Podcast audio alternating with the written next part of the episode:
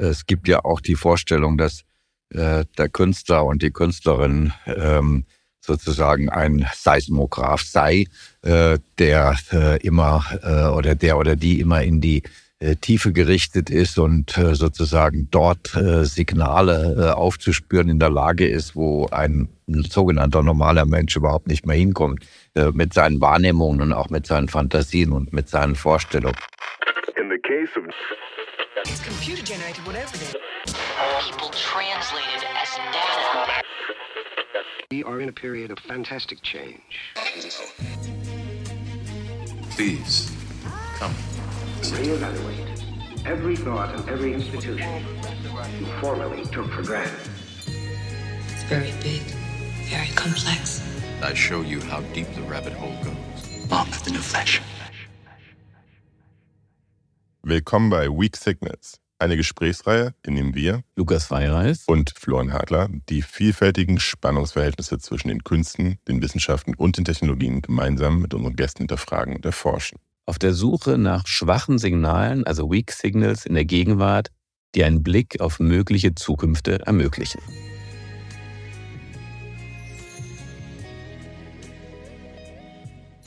Episode 1 im Gespräch mit Siegfried Zielinski.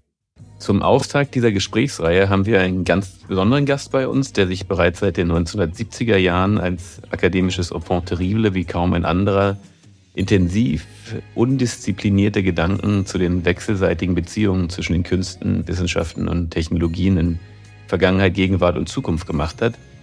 Der Grand Seigneur der Medienarchäologie, der Pate der Anarchäologie, der OG der Variantologie, der Vordenker der Tiefenzeit und Vater der erweiterten Hermeneutik, Professor Dr.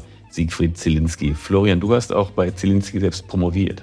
Ja, ich kenne Zielinski seit äh, 2007, als er an die UDK kam und das äh, Medienhaus am Kleispark doch recht nachhaltig prägte und habe ihn kennengelernt als ähm, sehr beeindruckenden Mediendenker, Theoretiker, Wissenschaftler, Philosoph, Historiker, Archäologe. Ähm, vor allen Dingen, ja, wie du auch schon sagtest, extrem undiszipliniert zwischen den Künsten, den Wissenschaften und den Technologien hin und her springend, sehr neuartig, extrem beeindruckend, sehr inspirierende Vorlesungsreihen ähm, und Seminare bei ihm besucht. Begonnen hat Zielinski als Professor für Audiovision an der Universität Salzburg. Es folgte dann eine Professur für Kommunikation und Medienwissenschaft an der Kunsthochschule für Medien in Köln. Später dann war er, wie du gerade schon erzählt hast, Professor in Medientheorie für Archäologie und Variantologie der Künste und Medien an der Universität der Künste Berlin, wo er zudem das Wilhelm Flusser Archiv leitete. Und darüber hinaus ist Zielinski noch immer Michel Foucault Professor für Technoästhetik und Archäologie der Medien an der European Graduate School in Saas-Fee. Mhm. Neben der ja, sehr disziplinübergreifenden Forschung und Lehre diente Zielinski dann aber auch als Rektor der Kunsthochschule für Medien in Köln sowie der Staatlichen Hochschule für Gestaltung in Karlsruhe. Ähm, und auch die Liste seiner zahlreichen Veröffentlichungen, die in unzählige Sprachen noch übersetzt wurden, und auch Ausstellung ist so imposant wie lang. Neben alledem steht Zielinski seit jeher auch in kreativem Austausch mit zahlreichen KünstlerInnen, unter anderem in den letzten Jahren mit dem Musiker FM Einheit, dem rhythmischen Zentrum der Klangkunst Industrial Kultband Einstürzende Neubauten. Du hast das letzte Konzert auch von den beiden gesehen, ne? Ja, in Luckenwalde vor schon ein paar Wochen her jetzt, ähm, wo sie gemeinsam mit noch einer Sängerin und einem Schlagzeug aufgetreten sind. Er hat ähm, neben den Kontakten zu Einschätzen Neubauten auch äh, zahlreiche relevante, äh, imposante Figuren des 20. und 21. Jahrhunderts auch an die UDK geholt. Ich erinnere mich an Gesprächsreihen mit äh, die Export, äh, Sibylle Kremer. Er hat in Karlsruhe dann auch mit Bruno Latour ein mehrjähriges äh, Seminarprojekt durchgeführt, was dann auch von Peter Weibel in eine Ausstellung im ZKM mündete. In Sasfee, äh, wo ich in wo ich ihn auch getroffen hatte, hatte er Kontakte oder äh, Freundschaften gepflegt mit äh, Giorgio Agamben, mit äh, Alain Badiou, mit verschiedenen großen postmodernen philosophischen Denkern. Vor einer ähnlich experimentell klingenden Industriegeräuschkulisse wie die einstürzenden Neubauten haben wir auch das Gespräch mit Siegfried Zielinski an der Universität der Künste in Berlin geführt. Also die immer wieder im Hintergrund hörbaren Baustellenarbeiten konnten wir leider trotz mehrfacher Versuche nicht stoppen. Und so haben wir diese jetzt im Nachhinein einfach zum klangpoetischen Konzept dieser Folge gemacht. Genug der Einführung. Wir freuen uns jetzt sehr, unser inspirierendes Gespräch mit Siegfried Zielinski mit euch, liebe Hörerinnen, zu teilen.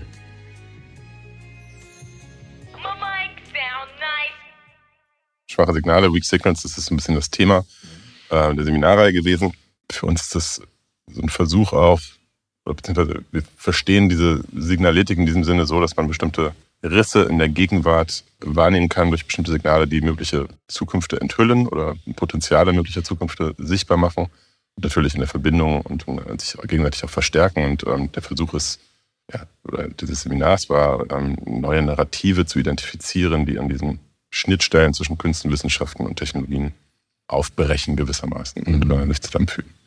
Ähm, wir wollen aber eigentlich einen ganz persönlichen, trivialen, äh, nahbaren ähm, Einstieg erstmal starten. Das ist ja auch unser besonderes Anliegen hier mit dieser Gesprächsreihe, ganz nah irgendwie am Menschen zu arbeiten. Ähm, daher würden wir gerne ähm, kurz ähm, mit einem quasi biografischen Zugang zum Thema Ihrer lebenslangen Forschung beginnen. Wann und wodurch wurde denn Ihr Interesse an Medien geweckt? Ja, das sind natürlich immer die am meisten tricky Fragen, die äh, die eigene Biografie entsprechen. Aber ich antworte damit erstmal äh, darauf sozusagen im Sinne äh, der Vorstellung von Genealogie, wie ich sie von, von Nietzsche und von Foucault äh, gelernt habe. Es gibt keinen einzigen Ursprung äh, für so etwas wie ein Mediendenken, das sich dann im Laufe von Jahrzehnten entwickelt hat, sondern es gibt natürlich viele, viele einzelne Ereignisse, Begegnungen, äh, die da eine sehr wichtige Rolle spielen. Aber ich habe jetzt anlässlich unseres Gesprächs mal darüber nachgedacht, was so mögliche Ereignisse Anlässe gewesen sind, um mich in äh, die Richtung eines äh, von Medien zu bewegen. Und dabei spielt ganz sicherlich meine Erfahrung als Kind eine sehr wichtige Rolle, der ein Kind, das äh, strenger polnisch-katholischer Erziehung unterworfen worden ist und einen Großteil seiner Kindheit zunächst einmal in der Kirche verbracht hat.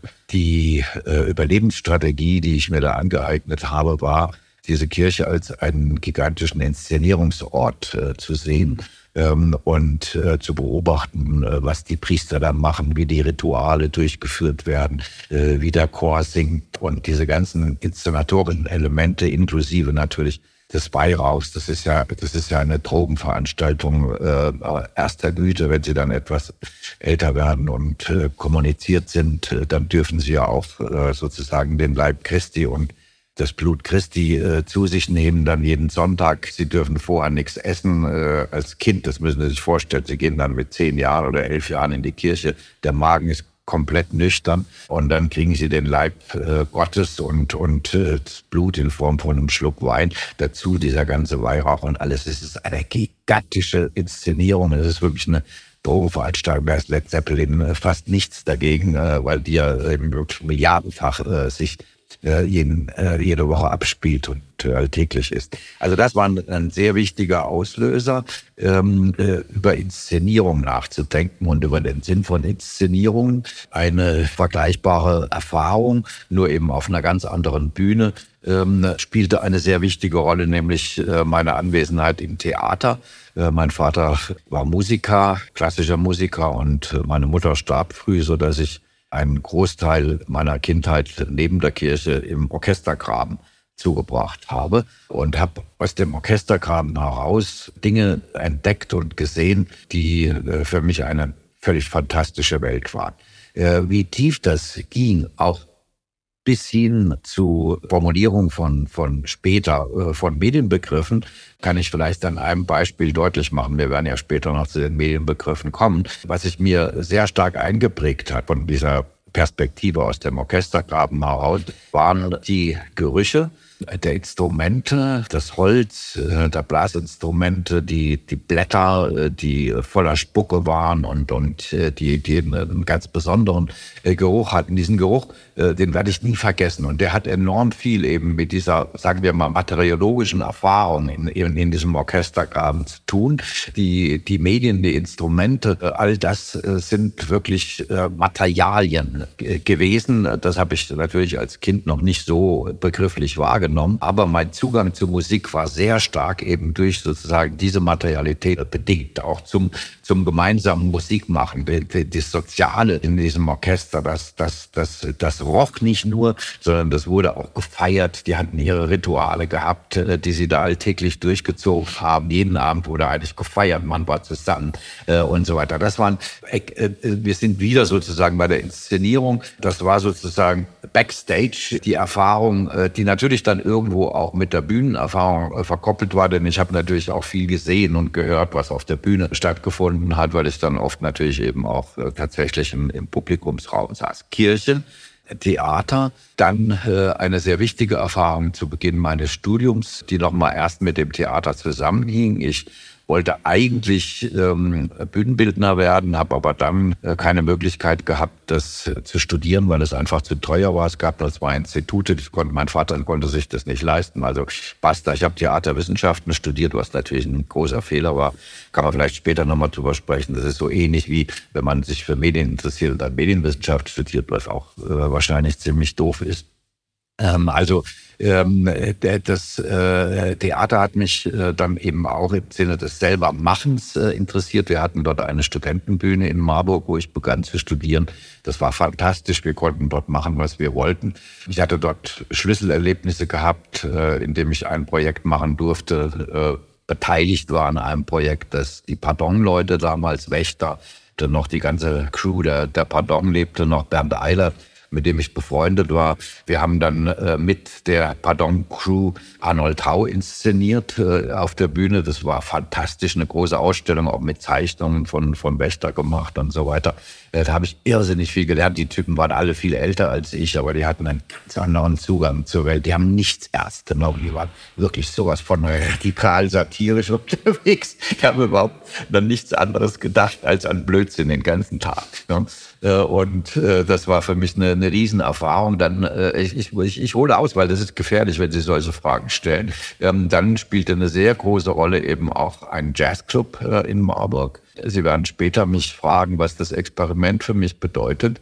Dort lernte ich ganz praktisch, wie man auch mit hohem Risiko selbst experimentiert, indem man zum Beispiel selber auf die Bühne geht, auf die kleine Bühne dieses Jazzclubs und mit Leuten spielt, die viel besser sind als man selbst. Und ähm, man versucht also mit seinem, seinem Instrument da äh, klarzukommen. Ich habe unglaublich viel in diesem kleinen Jazzclub über das Experiment, über Improvisation, über, über den Zusammenhang von Regelwerk und, und Freiheit und, und so weiter gelernt. Ähm, das äh, hat, hat mich enorm begeistert alles. Ich saß nachts mit dem Kopf dieser einen Band, mit der ich viel äh, unterwegs war, zusammen und wir haben, äh, der hatte so einen selbstgebauten Fernseher gehabt. Da wusste ich noch nicht, wie und Pike sich durchdeklinieren lässt. Ich kannte ihn noch gar nicht, da war ich irgendwie 18, 19 oder so, äh, gleich nach dem Abitur und der hatte da diesen Fernseher stehen und wir haben nachts unglaublich lang auf diesen Fernseher geschaut. Was hat er gemacht? Er hat das, was Pike eben in etwa zur selben Zeit auch gemacht hat. Äh, er hat einen Magneten genommen und hat eben die, die Röhre manipuliert und hat dann so Farbfolien vor den Fernseher geklebt und wir haben äh, stundenlang da drauf geguckt und uns natürlich da unterhalten dabei und Musik gemacht und alles Mögliche. Aber äh, das sind Erfahrungen, die ich könnte zig davon erzählen, ähm, die äh, dann zusammengenommen sich dann in diesem Interesse an den Medien verdichtet haben. Die, ein, ein wichtiger Anstoß war auch unser auch gemeinsames Interesse am Kino, am experimentellen Kino. Äh, wir hatten einen Filmclub gehabt in Marburg äh, und haben dort wirklich extreme Experimentalfilme uns angeschaut, äh, immer wieder auch mal natürlich äh, mit Unterstützung von, von leichten Drogen, ohne die äh, so achtstündige Filme von Andy Warhol oder sowas nicht so ohne weiteres erträglich machen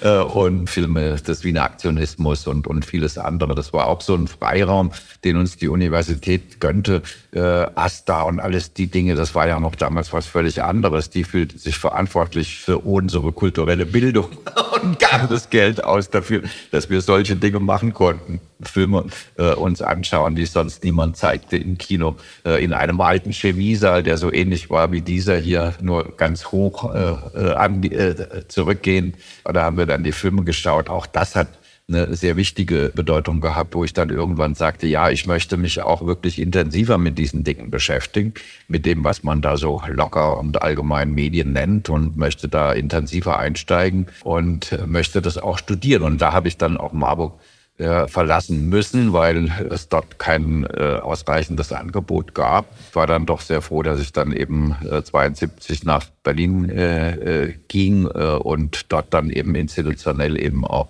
äh, mich mit dem Studium der Medien äh, beschäftigen konnte. Etymologisch wäre ein Medium ja irgendwie eine Mitte, ein Mittelpunkt oder irgendwas dazwischenliegendes, ne? in der Mitte befindliches. Sie haben jetzt bei den Medienerfahrungen die Kirche genannt, das Orchester, das Theater, der Jazz, die Musik, äh, das Kino. Also ich traue mich fast gar nicht zu fragen, aber jetzt ganz basal, hm, was sind Medien denn überhaupt? Ich gehöre zu denjenigen, die versuchen äh, zu vermeiden, letztendlich sowas wie eine Definitionshoheit zu erlangen über dieses heterogene Feld.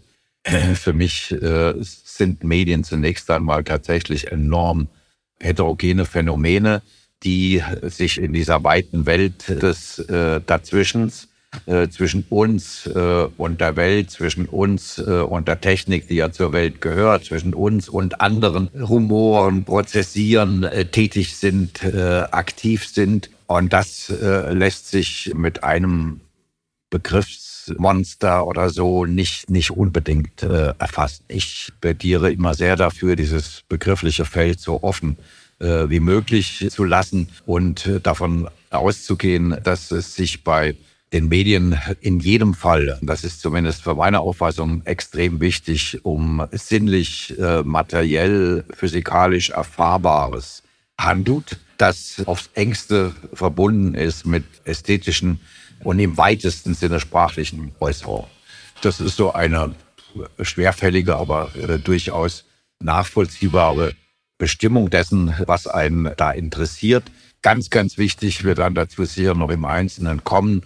Ich habe sehr früh festgestellt, dass sich dieses Feld, dieses nervöse, dynamische, prozessierende Feld nicht für mich befriedigend in den Griff bekommen kann, indem ich äh, sozusagen von einer Disziplin komme und äh, das äh, sozusagen erledigen kann damit.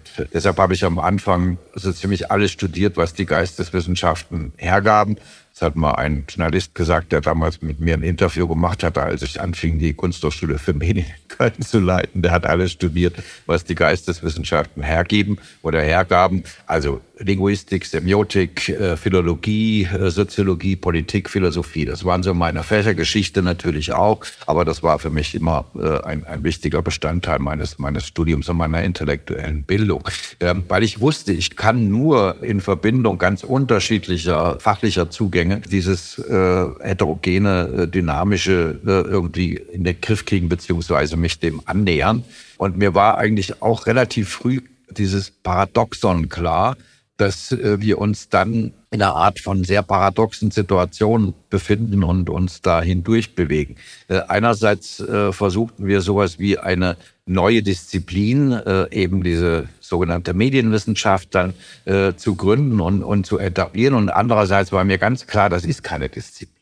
Das ist eigentlich disziplinlos äh, und ist am besten aufgehoben, wenn es transversal operiert äh, und wenn es äh, diagonal zu den existierenden Fächern operiert.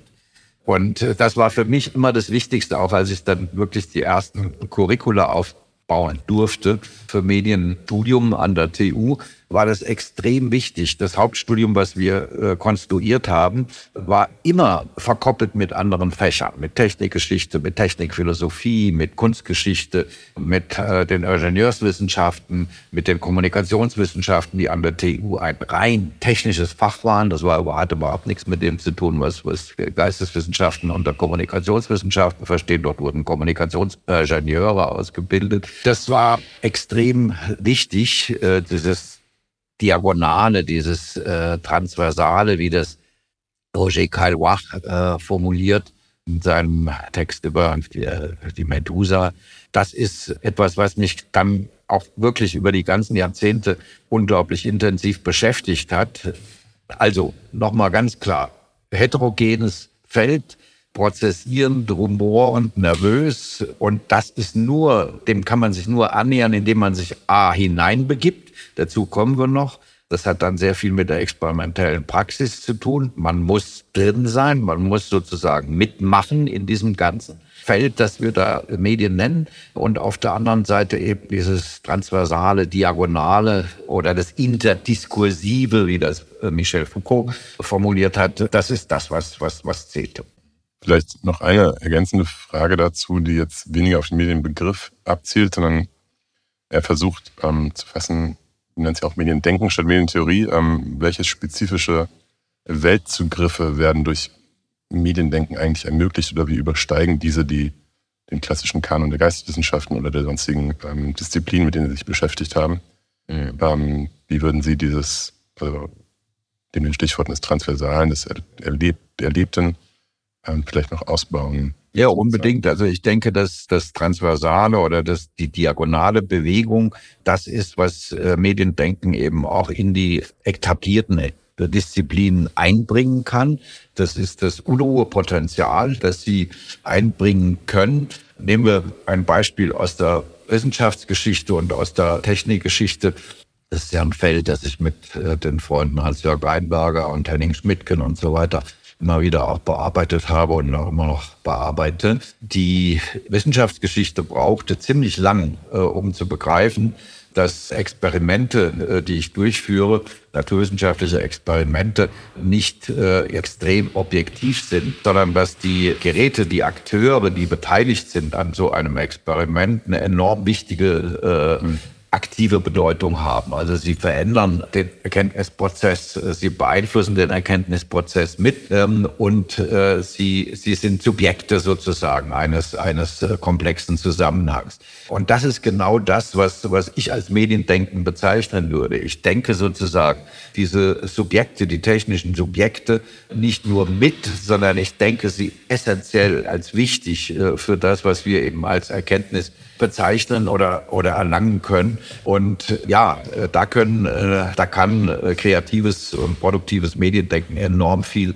verändern, indem sie den vorhandenen Fächern bewusst machen dass sie ständig eben auch mit medialen Konstruktionen zu tun haben in dem, was sie da als Erkenntnisprozesse entwickeln. In der Literatur haben wir das lange ausgefochten mit den Literaturwissenschaftlern und haben denen versucht klarzumachen, Leute, es geht nicht nur darum zu begreifen, äh, was da schwarz auf weiß steht, sondern es geht auch darum zu begreifen, wie das aufgeschrieben ist, auf welchem Material das aufgeschrieben ist, äh, durch welche Kanäle es äh, gesendet wird und so weiter und so fort. Und das war dann eine, eine Erweiterung, eine Expanded Hermeneutics, eine eine erweiterte Hermeneutik, die wir für äh, nicht nur wichtig gehalten haben, aber von der ich auch überzeugt bin, dass sie eben auch die anderen Disziplinen eben wirklich gehörig, äh, gehörig äh, aufmischen kann. Und äh, das, das ist für mich wirklich Mediendenken. Also genau äh, zu, zu überlegen, welche aktive Rolle äh, können mediale Konstrukte, mediale Phänomene inklusive ihrer Materialität spielen und wie können sie eben gedankliche Prozesse, ästhetische Wahrnehmungen und so weiter eben sehr stark eben mitbestimmen.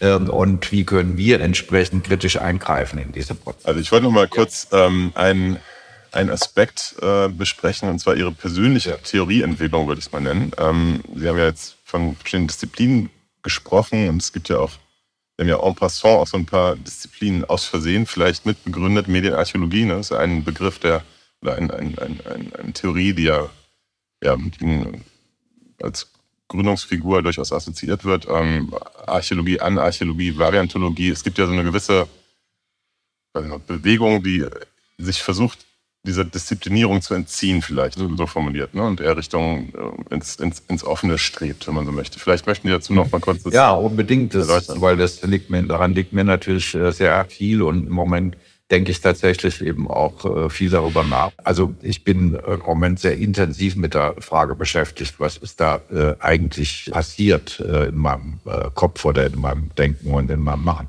Und ich glaube schon, dass es so etwas gab wie eine Entwicklung von einem eher, sagen wir einmal, deterministischen Denken, einem eher deterministischen Begriff tatsächlich von Medien und diesem offenen Feld Dieses offene Feld, wie Sie schon andeuteten, war Ergebnis von mehreren Befreiungsschlägen, wie man vielleicht sagen kann. Und als ich anfing, äh, Medien mich intensiver zu beschäftigen, war äh, die Meta-Weltanschauung, äh, mit der wir uns befasst haben, der historisch-dialektische Materialismus, der Marxismus.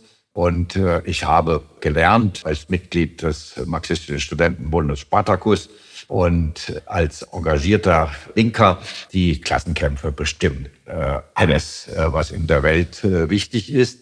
Und so natürlich eben auch die medialen Verhältnisse. Der erste Text, den ich überhaupt geschrieben habe, der erste medienanalytische Text im zarten Alter von 21 oder 22 hieß für Massenmedien, die Medien der Massen sind. Das war eine ganz einfache Gleichung, die da drin sozusagen umorte.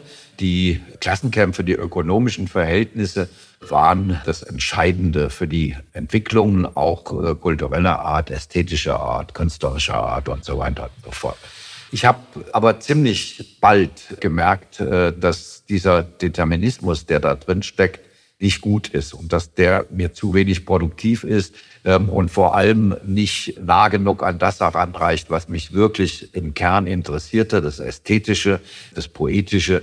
Ähm, das äh, gab eine, erzeugte eine enorme Distanz und ich habe mich dann mit Marxisten beschäftigt, äh, die sozusagen einen offeneren Marxismus ähm, äh, gepflegt haben, sozusagen dieses Verhältnis meines die Verhältnisse meines Mediendenkens immer offener zu werden. Und dann kamen die Einflüsse aus Frankreich äh, hinzu, Michel Foucault insbesondere. Und es wurde äh, auch, auch natürlich der frühe Verillot, Baudrillard, äh, die wir ja schon in den 70er Jahren auch anfingen zu lesen. Ähm, und dann wurde das Ganze immer etwas offener. Das, das, das, des deterministischen Gedankens im Zusammenhang mit dem historisch-dialektischen Materialismus und dem Marxismus, eine, eine, eine offenere ähm, Herangehensweise, die in Wechselwirkungen denkt. Und das hat sich dann immer mehr radikalisiert. Ich erfinde Wörter, ich erfinde äh, ja, äh, Konzepte, die so irgendwo zwischen Theorie und, und Methode angesiedelt sind und, und einfach den Laden versuchen, ein bisschen aufzumischen. Und so kam es dann eben zur Anarchäologie. Anfang der 90er Jahre habe ich die ersten Texte dazu geschrieben und habe dann im Laufe der Zeit aber auch gemerkt, dass dieses Anarchäologische von vielen sofort eben als etwas Negatives, als, als sozusagen ein, ein, als Gegenentwurf begriffen wurde, was natürlich in der Natur der Sprache liegt, dem, mit dem anarchischen äh, Element ähm, und habe dann nach einem an, nach einem positiven Begriff gesucht, der, der die Anarchäologie sozusagen mitnehmen kann und sie gleichzeitig eben noch mal in, in, ganz andere Gefilde treiben kann und kam dann eben äh, auf die Variatologie, auf die, auf die Idee, die Variante, das Variable, das zu variierende in den Mittelpunkt einer, einer ganzen äh, Anschauung von Medien und dem Zusammenhang von, von Künsten und Medien zu stellen und war damit, das muss ich wirklich sagen, extrem glücklich. Äh, das, das hat mir, äh, hat mir unglaublich viel gegeben. Ich habe dann ja auch mit vielen anderen zusammen fünf Bücher gemacht darüber, so fette Teile, die, die, die schon äh, ein gewisses Gewicht äh, haben in der, in der äh, Geschichte der, der Medienforschung, sehr international. In Deutschland sind die kaum wahrgenommen worden, aber international schon. Und das hat mich äh, sehr, sehr äh, befriedigt auch, weil äh, ja, das war, das war wirklich eine, eine, eine positive Befreiung. Nicht nur einfach etwas äh, zu zerstören durch, durch Kritik, durch Eingreifen, äh, sondern eben etwas zu verändern, zu variieren, etwas aufzubauen, was ja eigentlich auch ein grundlegend ökologischer Gedanke ist, ähm, der mir aber, äh, was mir damals, als ich das erfunden habe, natürlich noch nicht so ganz klar war. Aber das ist so dieser, dieser Befreiungsakt, der, der da stattgefunden hat. Äh, ich denke, dass jetzt meine Arbeit relativ weit weg von diesen Determinismen ist, was aber nicht bedeutet, das mache ich, möchte ich sehr, sehr klar sagen, dass für mich äh, kritische Theorie, historisch-dialektischer Materialismus und all das jetzt mittlerweile Humbug ist, das ist nach wie vor sehr wertvolles äh, Gedankenmaterial, mit dem ich mich auch äh, immer wieder beschäftige und die Bücher, die ich immer wieder heraushole, äh, das ist nicht vorbei. Das ist nur aufgehoben in einem ganz anderen und viel weiteren Kontext. Aber ich reagiere, das ist wirklich wichtig, gut, dass Sie diese Frage stellen, weil ich reagiere extrem empfindlich auf, auf Determinismen auf, ich, ich spüre das auch immer, ich spüre das im wahrsten Sinne des Wortes relativ schnell, wenn, wenn Theoretiker, Theoretikerinnen ähm, sozusagen deterministisch äh, argumentieren oder wenn ich diese Sackgasse des Determinismus sehe, wenn ein Argument beginnt. Ja. Ich will mal, sorry, das Re-Entry des Marburger Jazzclubs mit der Improvisation und der Variant, ja. Variation. Ne? Ist ein sehr musikalischer Begriff. Genau. Variantologie absolut. Ich habe mich daran auch wirklich gedanklich angelehnt. Die Variante spielt in der Musik eine unglaublich wichtige Rolle und habe das auch in der Einleitung zu meinem äh, zu dem ersten Band der Variantologie ja dargelegt. Und das, glaube ich, ja, das, das hat mich dann doch äh, ziemlich tief beeinflusst. Vielleicht können wir denn nochmal, das schließt auch an ähm, auf die spezifische Frage der Zeitlichkeit eingehen, die ja auch sehr zentral in Ihrem Denken ist. Also Ihr Konzept der Tiefenzeit scheint ja auch ein deterministisches oder lineares Verständnis von Vergangenheit und Zukunft irregerecht aufzulösen. Also diese Herangehensweise an Geschichte und irgendwie tiefere Zeitregionen ist ja irgendwie auch immer ein Versuch, mit der Zukunft umzugehen und eine dynamische historische Verbindung oder dynamische historische Zusammenhänge aufzuzeigen. Könnten Sie das noch ein bisschen erläutern und auch darauf aufbauend, hatten Sie vorhin schon das Konzept der Zeitmaschine genannt. Da würden wir gerne nochmal nachhaken. Das ist natürlich, äh, wie wir alle drei wissen, äh, ein, ein, ein äh, schwieriges Feld und ein weites Feld. Die Zeit ist so ziemlich das Schwierigste, äh, über das man äh, nachdenken und, und äh, sich vor allem äußern kann. Aber vielleicht einige operative äh, Gedanken dazu. Und ich fange erstmal vielleicht tatsächlich mit den Zeitmaschinen an, weil das äh, das Einfachste ist.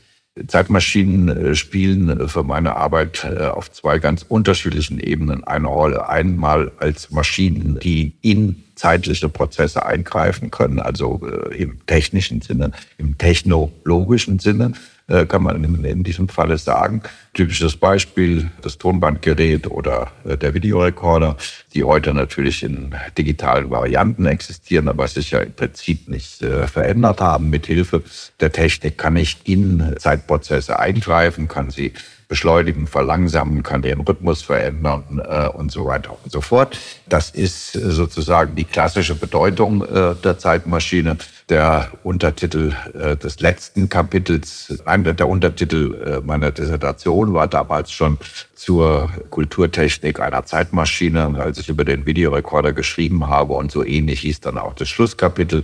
Aber es gibt eine übergeordnete Bedeutung von, äh, eine Metabedeutung von Zeitmaschine für meine Arbeit. Betrachte meine Archäologien, meine Anarchäologien, meine Genealogien als Zeitmaschinen.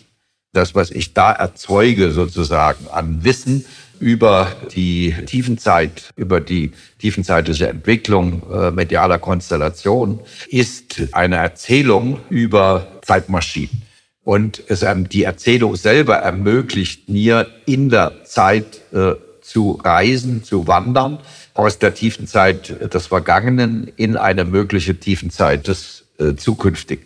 Und das hängt natürlich, und da sind wir wieder bei dem, bei dem Bild des Seismographen, und das hängt natürlich damit zusammen, dass ich mit einem spezifischen Interesse diese Tiefenbohrung, diese, diese Bewegungen in die Tiefenzeit mache, nämlich mit dem Interesse, dass ich etwas äh, Neues in dieser in diesen zurückliegenden Gegenwarten erkenne, dass ich dann sozusagen als, als neue, als neue Erkenntnis eben auch mit in die Gegenwart und die Zukunft nehmen kann.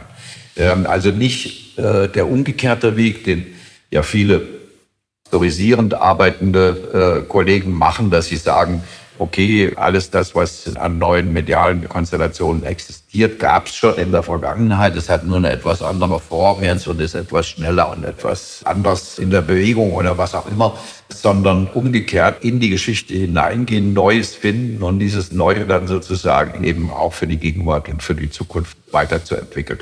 Es gibt einen Begriff, den ich dafür erfunden habe, äh, prospektive Archäologie. Auch da wird es den Archäologen zum Beispiel, den klassischen Archäologen, eher schwindlig, wenn sie mit so einem Begriff ähm, konfrontiert werden. Aber für mich ist er extrem hilfreich, weil er eben deutlich macht, dieses anarchäologische Arbeiten, was ich mache, äh, hängt immer zusammen mit einer möglichen Zukunft. Ähm, und das wiederum äh, hat den epistemischen Ausgangspunkt, äh, und das ist sehr riskant, da muss man sehr vorsichtig sein in der Formulierung, dass ich auch die Geschichte, die ja nur äh, so für uns nur so existiert, ähm, äh, wie sie aufgeschrieben ist und wie sie in Dokumenten aufgehoben und in Archiven äh, verpackt worden ist, dass ich die Geschichte eben auch als einen Möglichkeitsraum äh, bezeichne. Bestimmte Dinge, die im 16. Jahrhundert in der Kryptographie stattgefunden haben, hätten zu ganz anderen Entwicklungen führen können, äh, wenn man sie konsequent weiterentwickelt hat, hätte. Hat man aber nicht, weil die Gewalt des historischen Zusammenhangs in eine andere Richtung äh, gewiesen hat und sozusagen die äh, ganze Geschichte der Kryptographie eine extrem Engführung dann in die Gegenwart und in eine mögliche und in die Zukunft äh, getrieben hat. Also die vergangenen Gegenwarten als Möglichkeitsraum zu begreifen, als Potential Space, äh, um diesen Begriff von, von Winnicott äh, zu benutzen, und das zu verkoppeln mit dem Möglichkeitsraum Zukunft. Zukunft ist ja ein, ein völlig bescheuertes Wort, aber äh, vielleicht äh, hilft es besser, das da zu begreifen, was wir mit Zukunft zu bezeichnen, wenn wir von möglichen Räumen in künftigen Gegenwarten sprechen. Das wäre so eine Umschreibung für mich, die, mit der ich mehr anfangen kann. Ne? Und diese, dieses Spiel, äh, das, das ist eigentlich das, was die Zeitmaschine für mich äh, ausmacht. Aber da spielen eben wirklich tatsächlich jetzt technische Zeitmaschinen eben auch eine sehr wichtige Rolle, die ja für die gesamte Moderne eine extrem große Bedeutung hatten. Ich habe 2018 noch mit Peter Weibel, äh, äh, leider vor ein paar Monaten gestorben, mein Freund, äh, eine große Ausstellung gemacht, die hieß äh, Provokant 100 Meisterwerke, hat dann 400 Werke in der Ausstellung gehabt und der Untertitel war äh, Kunst in Bewegung. Und das ist genau das, was, was, was die, was die was die sogenannten neuen Medien ausmacht, äh, im Kern, es ist eine äh, Artikulationsform von Zeitlichkeit. Die neuen Medien sind Zeitmedien, sind zeitbasierte Medien. Und das habe ich sehr früh gelernt, wenn ich diese Kurve noch machen darf.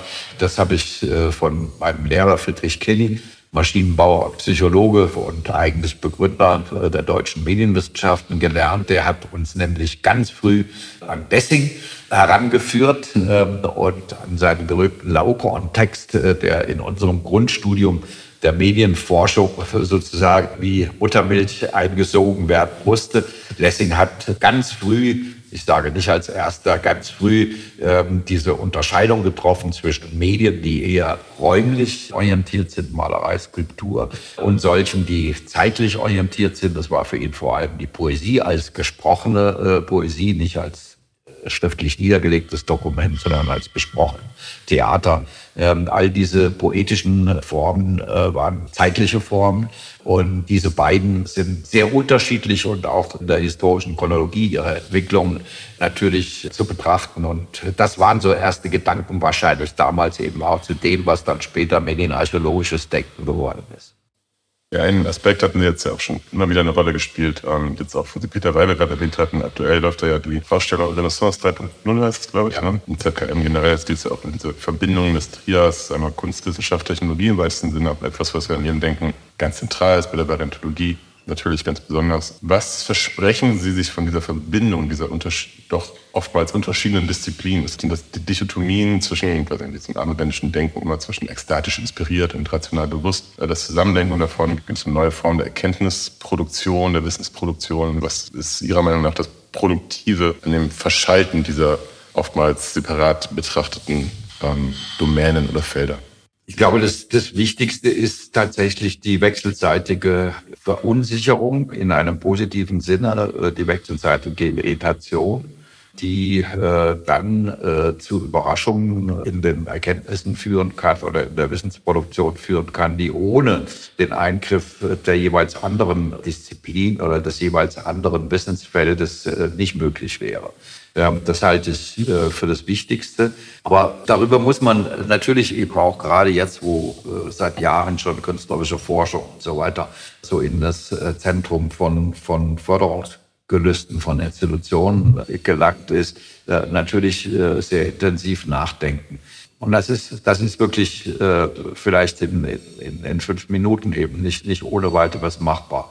Ausgangspunkt war, ähm, als ich mich mit dieser Triade Künste, Wissenschaften und Technologie intensiv zu beschäftigen begann, konzeptuell.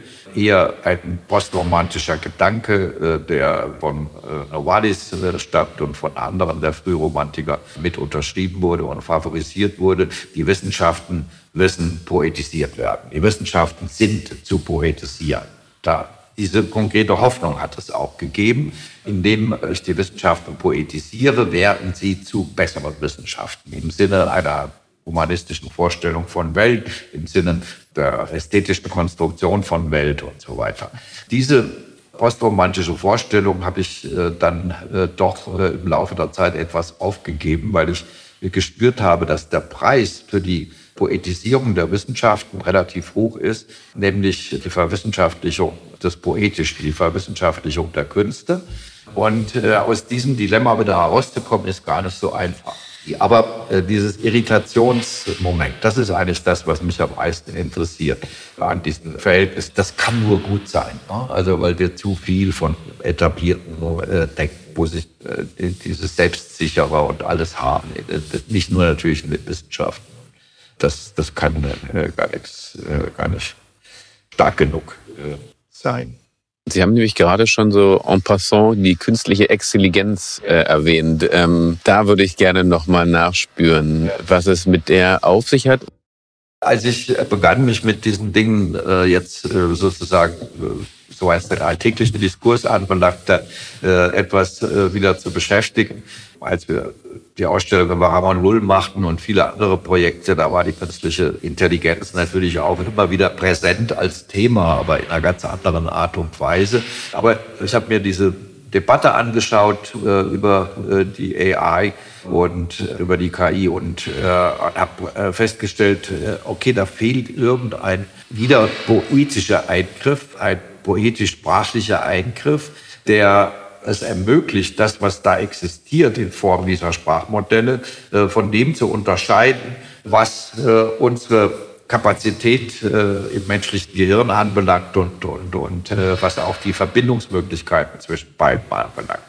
Und dieser Begriff der Extelligenz deutet für mich einfach darauf hin, dass die technischen Sprachmodelle noch auf Hardware laufen, die außerhalb unseres Körpers sind die nicht in unserem Körper inkorporiert sind, also exkorporiert sind. Das heißt, sie stehen uns gegenüber. Äh, und wir arbeiten mit ihnen als äh, uns gegenüberstehenden Subjekten.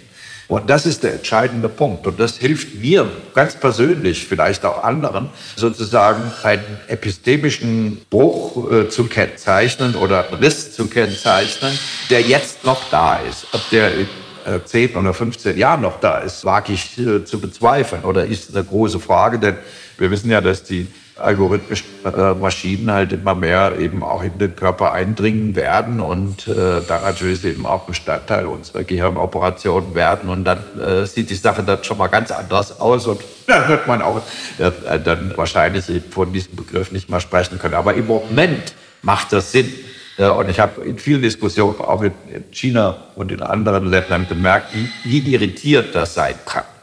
Und wie so, wie so ein Stolperstein, wie, äh, beginnen dann eben äh, doch einige darüber nachzudenken, dass sie den Begriff der Intelligenz vielleicht dann doch ein bisschen zu schnell benutzen. Aber ich verherrliche den Begriff der Intelligenz auch nicht. Also ich meine, was ist schon, was hat, was hat diese Intelligenz schon angerichtet, die wir da so leben lassen?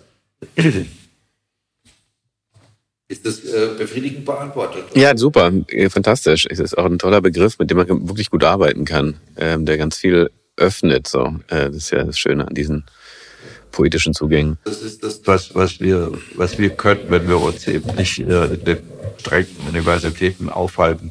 Da ist das natürlich noch viel schwieriger. Aber hier in der Kunsthochschule, die ja für Poetik auch zuständig sein sollte, äh, da ist es doch, sollte es doch an der Zeit eben mit solchen Erfindungen äh, zu arbeiten, die da eben möglicherweise äh, die etablierten Wissenssysteme etwas irritieren. die Auseinandersetzung mit nicht westlichen ja. Wissensmodellen spielt ja auch ziemlich zentrale Rolle, vor allen Dingen auch in den Variantologie-Projekten natürlich, aber auch in verschiedenen anderen Projekten. Was sind Ihrer Erfahrung nach die besten Methoden, um diese Perspektiven auch für die Transformation unserer westlichen Diskurse fruchtbar zu machen? Also wie kann man am besten sozusagen diese marginalisierten, aus unserer Perspektive marginalisierten oder nicht westlichen Modelle ähm, eigentlich in unsere Diskurse hineintragen und unsere Diskurse dadurch transformieren? Und vice versa. Und ja, genau. Es ist eine erstmal einfach erscheinende Frage, die aber doch nicht ganz so einfach ist, weil in der etwas intensiveren Beschäftigung mit dieser Frage ich immer wieder auch zu dem Punkt gekommen bin, dass möglicherweise unser Interesse an äh, dem nicht-europäischen Denken, an einem Denken, das nicht unserer, unserem modernen Denken entspricht, ähm, vor allem äh, dazu dienen soll, äh, unser Denken zu verbessern. Und das finde ich doch problematisch. Ich wünsche mir, dass vor allem erst einmal die Autonomie des anderen Denkens, was ja selbst auch äh, eine unglaubliche Vielfalt ist, stärker äh, sich entfalten kann. Das ist etwas, was gegenwärtig ganz zaghaft äh, beginnt und was auch dann tatsächlich selbst in den, in den akademischen Institutionen schon die eine oder andere kleine Heimat bekommen hat. Minnesota University Press, mein amerikanischer Verlag, hat jetzt vor kurzem gerade ein, ein Buch ausgebracht über vernachlässigte und sozusagen diskriminierte Theorien. Das ist immerhin schon mal ein Anfang. Ich denke, äh, es muss jetzt in dieser Situation vor allem darum gehen, eben die Autonomie des anderen Denkens zu entfalten und zu ermöglichen. Wir müssen erst einmal wirklich lernen, bevor wir daran denken, wie wir dieses, dieses andere Denken, das, äh, ich mache das gleich noch ein bisschen konkreter, einfügen können und wie wir es in, in unser Denken, mit unserem Denken verbinden können, dass, dass sich das erstmal entfalten kann, dass es publiziert wird, dass es dass es übersetzt wird, dass es zugänglich wird und so weiter. Das halte ich für extrem wichtig. In diesem Zusammenhang einen Paradigmenwechsel, der mir unbedingt notwendig zu sein äh, scheint, äh, der mich im Moment gerade sehr beschäftigt, nämlich der Paradigmenwechsel vom äh, kontinentalen zum pazifischen Denken, vom territorialen Denken hin zu einer Art ozeanischen Denken. Es gibt wunderbare Helden schon äh, für einen äh, derartigen Paradigmenwechsel. Denken Sie etwa an Edouard äh, Glissant und an einige andere, auch Mick Tausig hat einiges in diese Richtung bereits gemacht. Das fasziniert mich sehr. Ich bin fest davon überzeugt, dass dieser Paradigmenwechsel stattfinden muss. Die europäische Philosophie, insbesondere eben die deutsche Philosophie, die die europäische Philosophie sehr stark geprägt hat in den letzten äh, Jahrhunderten, Hegel, Kant und so weiter, ist absolut territorial. Nehmen Sie sich die Texte vor, lesen die, die sind alle an, an, das, an, an das Territorium gebunden, an das Territorium Europa.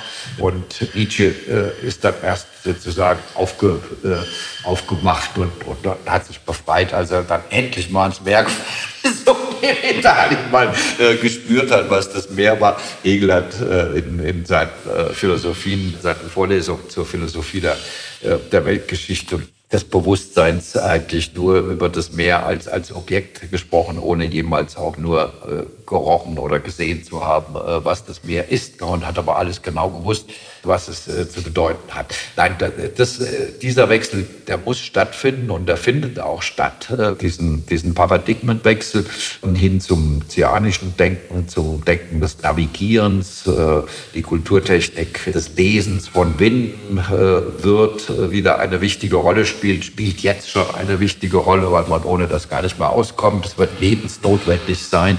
Und äh, das sind Dinge, die mich äh, im Moment sehr, sehr äh, stark beschäftigen. Diesen Paradigmenwechsel äh, gehören natürlich eben auch wirklich noch, noch, noch ganz andere Brüche, Umbrüche äh, zusammen. Aber das wird jetzt vielleicht äh, zu weit, das, das auszuführen. So, jetzt kommen wir auch äh, zum Abschluss dieses wirklich inspirierenden Gespräches. Ähm, an was arbeiten Sie eigentlich gerade, Herr Zielinski?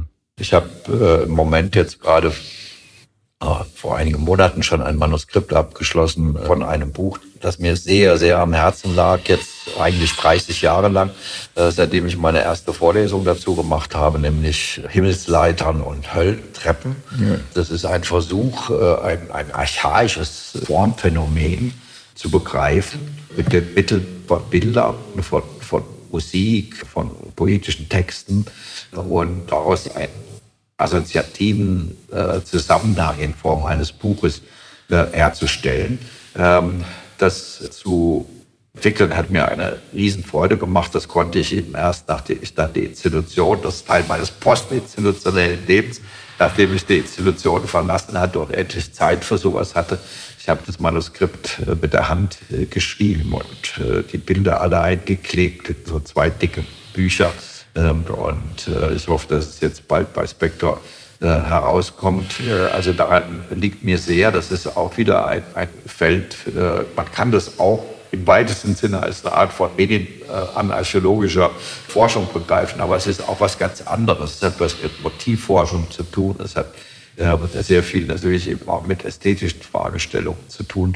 Und äh, diese Freiheit haben zu dürfen, dass man sowas machen kann.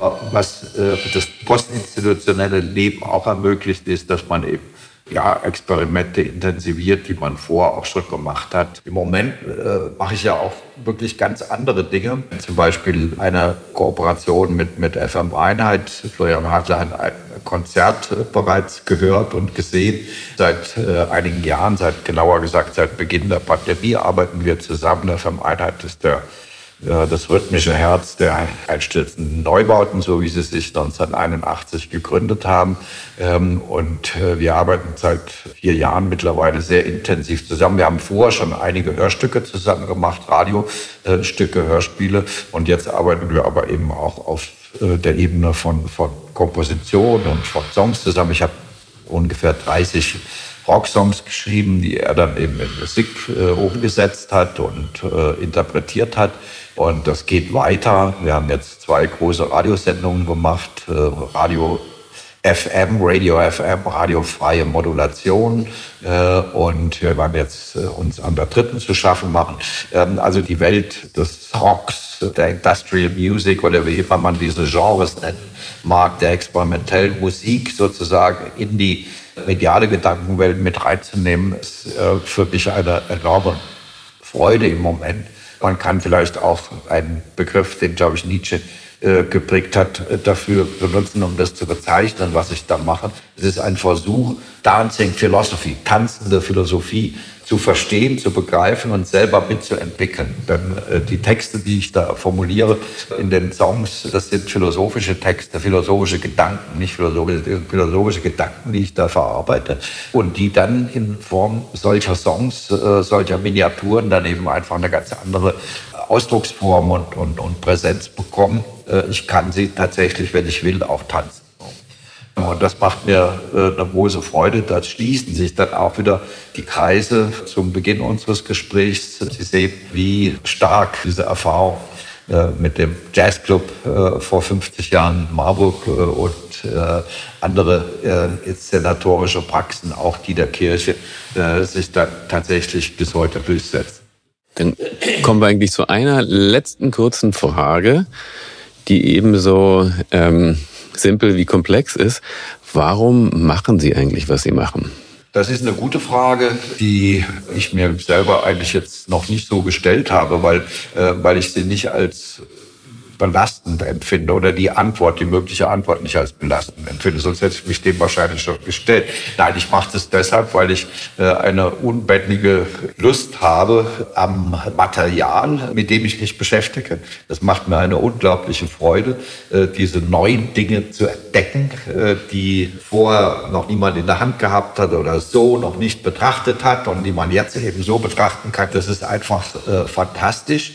Und ja, die, äh, wahrscheinlich ist diese, ich habe vorhin mehrfach den Begriff der Irritation äh, benutzt, diese Lust an der äh, Irritation, an, an, der politischen Irritation äh, von, von etabliertem eben auch etwas, was, was mich sehr antreibt und was mir eine große Freude macht und äh, äh was ich immer wieder gern mache. Schöner Bogen. Ja, vielen Dank, dass Sie hier waren und sich die Zeit genommen haben, würde ich sagen, an dieser Stelle. Ne? Ja, vielen, vielen Dank. Das war sehr ergiebig. Ausgesprochen inspirierendes Gespräch.